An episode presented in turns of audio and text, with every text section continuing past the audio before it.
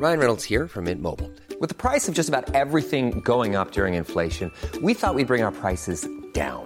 So to help us, we brought in a reverse auctioneer, which is apparently a thing. Mint Mobile unlimited premium wireless. Ready to get 30, 30, bit to get 30, bit to get 20, 20, 20, bit to get 20, 20, bit to get 15, 15, 15, 15 just 15 bucks a month. So, Give it a try at mintmobile.com slash switch. $45 upfront for three months plus taxes and fees. Promo for new customers for limited time. Unlimited more than 40 gigabytes per month. Slows. Full terms at mintmobile.com.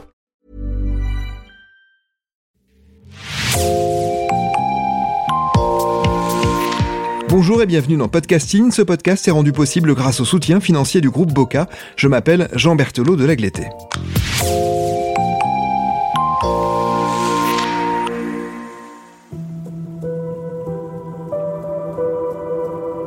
Ces parents que l'on ne saurait voir, une série en quatre épisodes signée Agathe.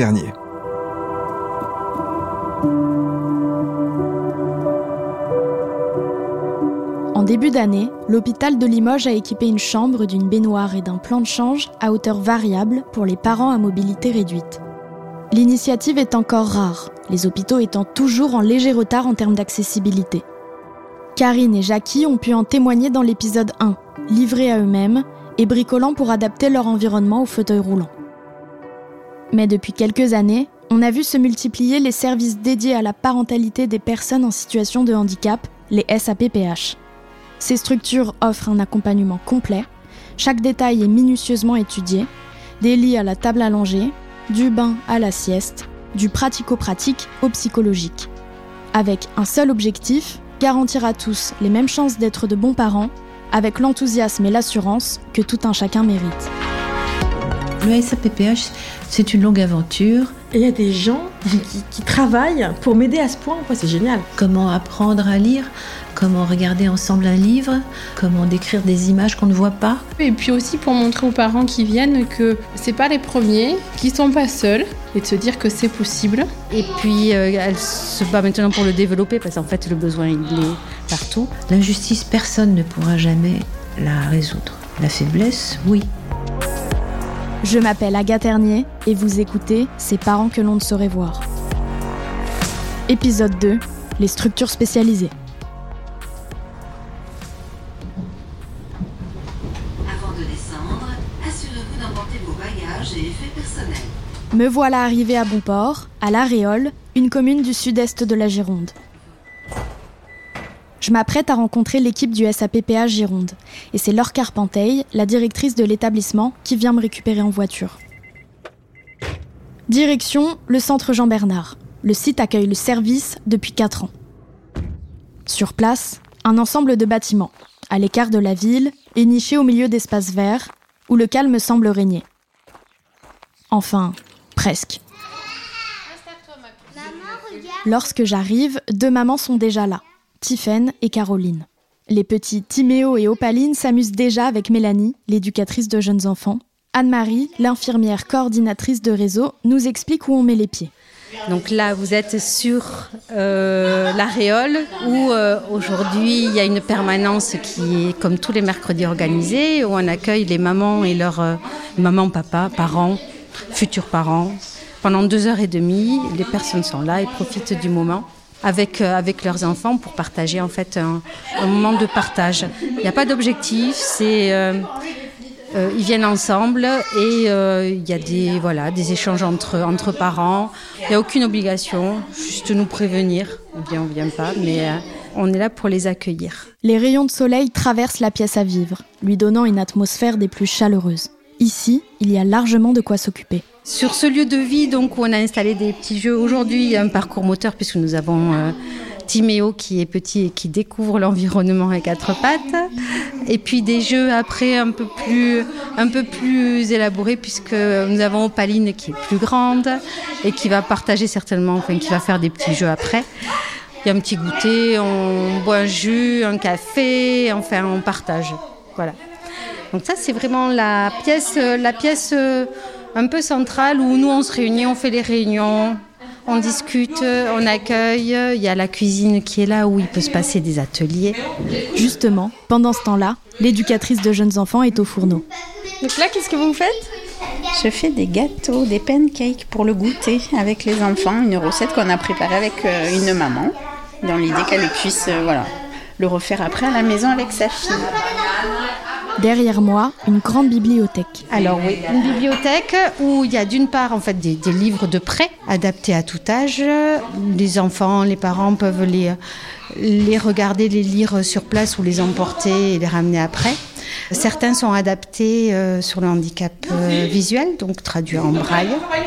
On adapte, on propose, voilà, et ils se saisissent euh, ou pas. À eux, parents, de décider si les ressources mises à leur disposition font écho à leurs besoins. Ici, pas de formule magique. Chaque situation est unique, chaque réponse est personnalisée et le service ne cesse d'évoluer. Tout a été créé. Madame Carpenteil, depuis 2019, euh, s'est battue pour, euh, pour créer ce service. Et puis, euh, elle se bat maintenant pour le développer parce qu'en fait, le besoin, il est partout. On ne peut pas rester sur une- un seul service euh, à l'aréole. Ça paraît évident qu'il faut développer des antennes un petit peu partout. Et euh, ça va devenir difficile de répondre à la demande dans l'État. Donc il va falloir recruter, s'étendre. Voilà, c'est euh, impératif.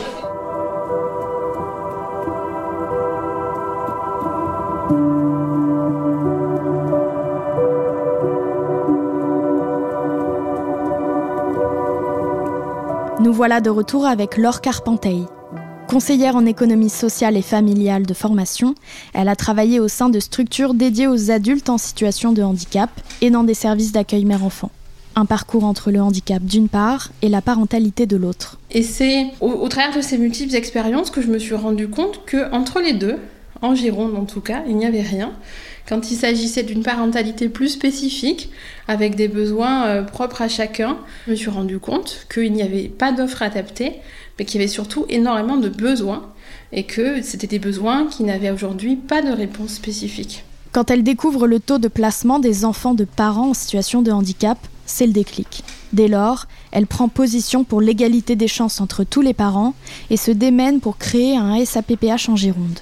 Le centre ne se limite pas à cette pièce centrale, loin de là, Laure continue la visite du lieu.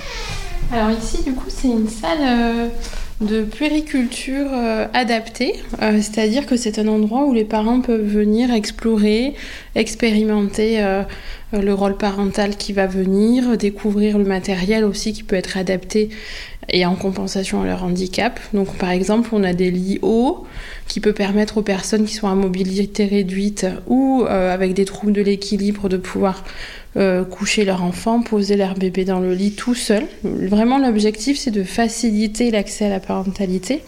Après, on a par exemple des babyphones euh, vibrants qui permettent aux personnes qui sont non entendantes de pouvoir se lever la nuit quand le bébé pleure parce qu'eux ne l'entendent pas. On a effectivement euh, des tables allongées qui se lèvent et qui se baissent pour les personnes qui sont en mobilité réduite ou en trouble de l'équilibre. Et aussi, il n'y a pas que du matériel. C'est ça qui est important ici, c'est que vraiment on a des, des poupons euh, lestés d'apprentissage qui permettent aux parents qui attendent un bébé, par exemple, de se projeter. Quelle taille il va faire, quel poids il va faire à la naissance, qu'est-ce que je vais pouvoir réaliser comme geste ou qu'est-ce que je vais pas pouvoir faire, et d'apprendre des techniques, vraiment de réessayer réessayer pour avoir confiance en soi. Donc ça, c'est vraiment un espace qui est dédié à ça.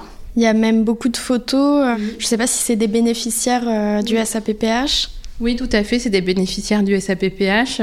Euh, vraiment, l'idée, c'est de rendre cet espace euh, vivant pour qu'ils se sentent à l'aise. Donc, euh, on a vraiment voulu rendre ce lieu chaleureux et puis aussi pour montrer aux parents qui viennent que c'est pas les premiers, qu'ils sont pas seuls et qu'effectivement, euh, ben, ici, ils peuvent être eux-mêmes. Ça, c'est important. Et ça permet d'avoir des modèles qui nous ressemblent. Exactement, oui, tout à fait. Et de se dire que c'est possible, malgré le handicap qu'on a et malgré la situation, on peut trouver des solutions, ou en tout cas, on peut les chercher ensemble. Parce qu'il faut se dire aussi que les parents sont les premiers à apporter eux-mêmes des solutions et qu'on s'enrichit d'eux tout le temps, parce que ce sont les personnes qui sont le plus à même de nous dire si ça va ou si ça va pas.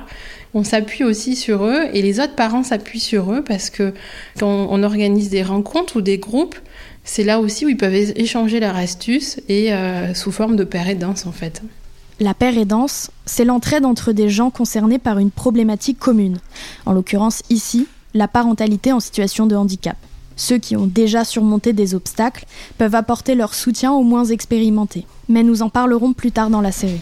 Donc ici c'est une salle d'activité où vraiment on a alors là du coup c'est une salle qui est d'autant plus chaleureuse parce qu'il y a beaucoup de couleurs. C'est vraiment un espace où les parents peuvent se retrouver en petits groupes où effectivement ils peuvent euh, déjà partager sous forme de groupe de parole qu'entre parents avec la psychologue du service sur des thématiques qui les préoccupent au quotidien. C'est aussi un espace où on travaille les émotions euh, parce qu'en fonction de, de la pathologie du parent, parfois c'est difficile effectivement de connaître ses propres émotions et donc de repérer celles de son enfant. Par exemple, quand euh, un éducateur nous dit si ton enfant est en colère, tu peux peut-être essayer ça ou ça comme stratégie éducative. Et finalement, si on ne sait pas repérer qu'est-ce que c'est la colère, on va se retrouver rapidement en difficulté. Donc ça sert aussi à ça. Précisons qu'à l'Aréole, la plupart des parents pris en charge présentent un handicap intellectuel ou psychique. Parfois, dans les SAPPH, un type de handicap est surreprésenté. Donc ici, on appelle ça une puéricultech. C'est un espace où on stocke effectivement tout le matériel que l'on peut prêter aux parents. Euh, vraiment, l'idée de cette puéricultech, c'est du matériel spécialisé qui peut être prêté. Donc l'idée, c'est que les parents puissent essayer et après éventuellement investir s'ils en ont besoin.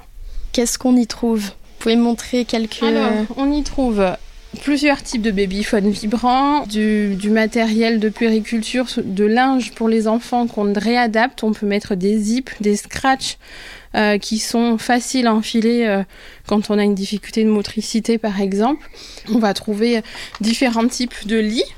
On a beaucoup de jeux, euh, alors pas spécialement toujours que des jeux adaptés, parce qu'on a certains jeux en braille effectivement, certains jeux sonores, certains jeux tactiles, c'est une certitude, mais euh, nous, on veut vraiment montrer aux parents qu'avec ce qu'on trouve dans les magasins classiques, on peut aussi faire beaucoup de choses et sans avoir à acheter du spécialisé. Voilà. Plein de trucs.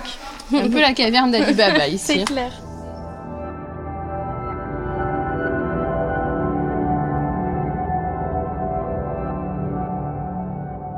Comment je me suis retrouvée au SAPPH Un pur hasard. C'est grâce à Marion que j'ai découvert l'existence de ces structures. Vous savez, lors de notre appel, il y a quelques années, je vous en ai parlé dans le premier épisode.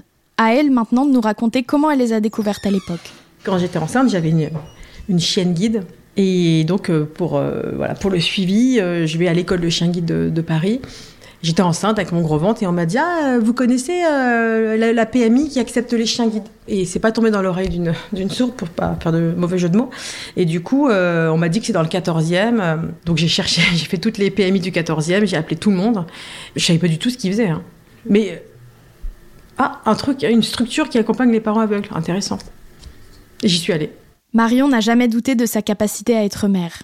Mais assez rapidement, elle se demande comment elle va s'organiser. Pendant la grossesse, elle n'a pas la tête aux questions pratiques, aux urgences concrètes.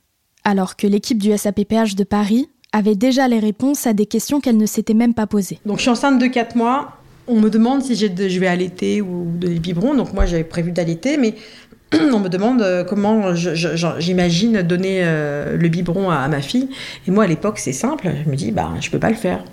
Pas grave. Enfin, après quand on est non voyant, là d'ailleurs je pense que c'est pas valable pour tous les handicaps, en fait. Il y a plein de choses qu'on ne peut pas faire.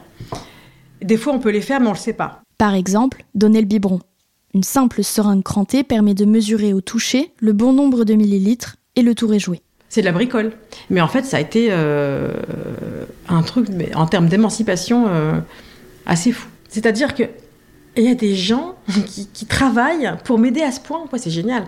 Parce que moi, je m'étais imaginé être beaucoup plus dépendante que ça. Pendant sa grossesse, elle avait repéré des mamans aveugles qui personnalisaient des livres jeunesse. Elle mettait du braille transparent sur les images, histoire de partager la lecture avec leurs enfants en comprenant ce qu'ils voyaient. Oh, mais jusqu'où elles vont, quoi, ici? Enfin, C'est incroyable. Donc, on peut en plus, bon, nourrir, soigner, c'est la base. Mais euh, après, il n'y a pas que ça à faire. Et effectivement, la lecture, bon, à lire euh, une petite histoire à son bébé ou à son enfant, même quand il est un peu plus grand, bah, c'était une frustration terrible à laquelle je me préparais. Même à ça, elles avaient une réponse. Je pense à une, euh, maman que j'ai interrogée pour ma thèse et qui, formule ce que je ressens. En fait, elle l'a formulé, euh, je lui pique sa formule. Ah d'accord, ici on peut prendre le contre-pied de l'histoire. quand on est aveugle et handicapé, je pense, bon, je parle de la cécité, et enceinte, bon, les gens sont tous très très prévenants, il y a une espèce de d'aura autour de moi, on va t'aider, on va t'aider, on va t'aider, on va t'aider, Marion, t'inquiète pas, on va t'aider.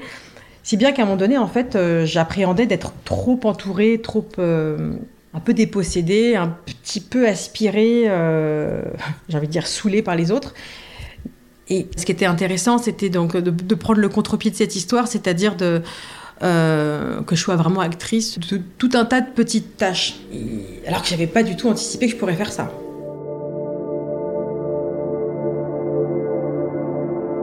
J'ai rencontré Drina Candilis. Elle m'a reçue dans son cabinet de psychologue à Paris pour évoquer la genèse du SAPPH dont parle Marion. C'est le tout premier service du genre à avoir ouvert en France. Le SAPPH, c'est une longue aventure.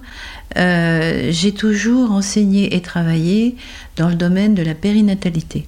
En 2003, la directrice de la PMI de l'Institut de puériculture de Paris l'a contactée.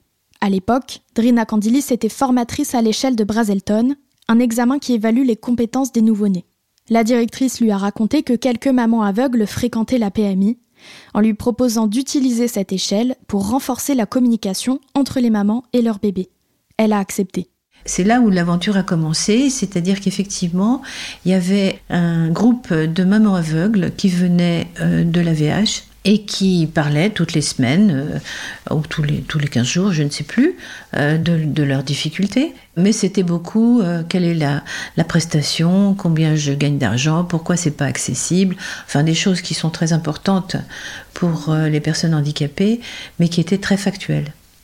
Et donc, peu à peu, le groupe de parole a commencé à parler de leur vie, de leur maternité, et surtout, on a commencé à penser à un dispositif particulier et adapté pour ces mamans pour pouvoir découvrir le bébé. Voilà, le, SAPPH est arrivé quelques années plus tard, après avoir demandé des subventions, et c'était pas très facile, et défendre ce projet qui était de faire un projet autonome par rapport à la PMI, parce que de plus en plus de femmes venaient nous voir. À la PMI, peut-être qu'on avait, euh, je sais pas, 5, 6, 7, 10 femmes, et euh, peu à peu, avec le bouche à oreille, on en a eu 30, 40, et donc il a fallu vraiment euh, créer un service spécialisé. Les parents venaient une fois par mois pour parler de leurs difficultés. Petit à petit, le suivi n'était plus cantonné au premier moment de la vie, comme prévu au départ, mais s'étendait jusqu'aux 4, 5, voire 6 ans de l'enfant. Comment apprendre à lire, comment regarder ensemble un livre, comment décrire des images qu'on ne voit pas, euh, comment jouer. Chaque nouvelle étape de développement repose de nouvelles questions. Je prends un exemple, l'acquisition de la marche. Euh, quand le bébé ne marche pas, eh ben, le parent il est assez tranquille. Hein, il ne bouge pas, il est là dans son relax, il est sur le tapis, euh, il est dans son lit, bon tout ça va bien, dans les bras, ok. Mais quand il se déplace, où est-ce qu'il va dans la pièce? Est-ce qu'il va toucher la prise? Est-ce qu'il va euh, renverser une casserole? Est-ce qu'il va se coincer les doigts dans, dans, dans la porte? Tout ça, la maman peut pas le voir. Alors, comment les parents peuvent-ils se préparer à tout ça? Grâce à ce que Drina Candilis appelle des stratégies anticipatrices. Je prends l'exemple banal du déplacement. Si euh, la personne ne sait pas anticiper ce qui va se passer, elle se cogne, elle est furieuse, elle a l'impression que tout le monde lui en veut, etc. Ça crée euh, un sentiment d'injustice. Voilà, une des principales choses. La faiblesse, c'est une chose, l'injustice, c'en est une autre. L'injustice, personne ne pourra jamais la résoudre. La faiblesse, oui. Et, c'est peut-être ça euh, l'idée d'une stratégie, c'est comment, euh, combattre l'injustice, comment anticiper des situations difficiles. Ça, ça n'existe pas dans les maternités. On prépare pas les mamans à- à la vie quotidienne avec un bébé. On leur dit, ben voilà, vous allez accoucher comme ci, comme ça. Et puis ce qui va se passer, ce qui se passe pendant leur grossesse, eh ben c'est tout. Et je crois que anticiper les besoins des bébés, c'est justement essayer de, de, veiller à leur, euh, leur- à leur bien-être. Et je trouve que cette anticipation, est vraiment importante. Euh, je crois que vraiment euh, accepter sa faiblesse et accepter de l'aide, euh, c'est essentiel. Mais c'est essentiel pour tout le monde. Tout- toutes les mères peuvent être en difficulté, à moins de se croire vraiment invincibles, toutes les mères peuvent être en difficulté dans, dans l'é- l'éducation de leurs enfants. Toutes. Lorsqu'Edith Way, Martine Vermillard et Drina Candili sont fondés le SAPPH, elles pensaient qu'il finirait par disparaître. Elles imaginaient que les services spécialisés fermeraient pour intégrer progressivement la prise en charge de ses parents dans le droit commun. C'était un peu optimiste parce que c'est pas tout à fait vrai. Et puis que euh, l'égalité, c'est une égalité de droit, mais c'est pas une égalité de vie. Donc forcément qu'il faut euh, déployer des systèmes spécifiques. Ça me paraît quand même encore très évident. Mais peut-on vraiment parler d'une égalité de droit aujourd'hui? Malgré les piliers fondamentaux que sont le droit à la compensation, l'emploi, la scolarisation, l'accessibilité et la création des MDPH, la loi de 2005 laisse une thématique dans l'ombre, la parentalité. Les aides financières spécifiques à cette parentalité, instaurées seulement depuis 2021, offrent un espoir timide. Vous le verrez au prochain épisode, entre des soutiens parfois insuffisants et un retard institutionnel, difficile encore de parler d'égalité de droit.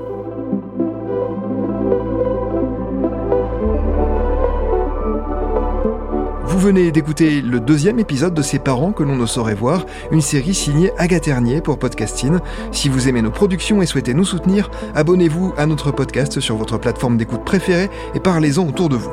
Merci et à bientôt.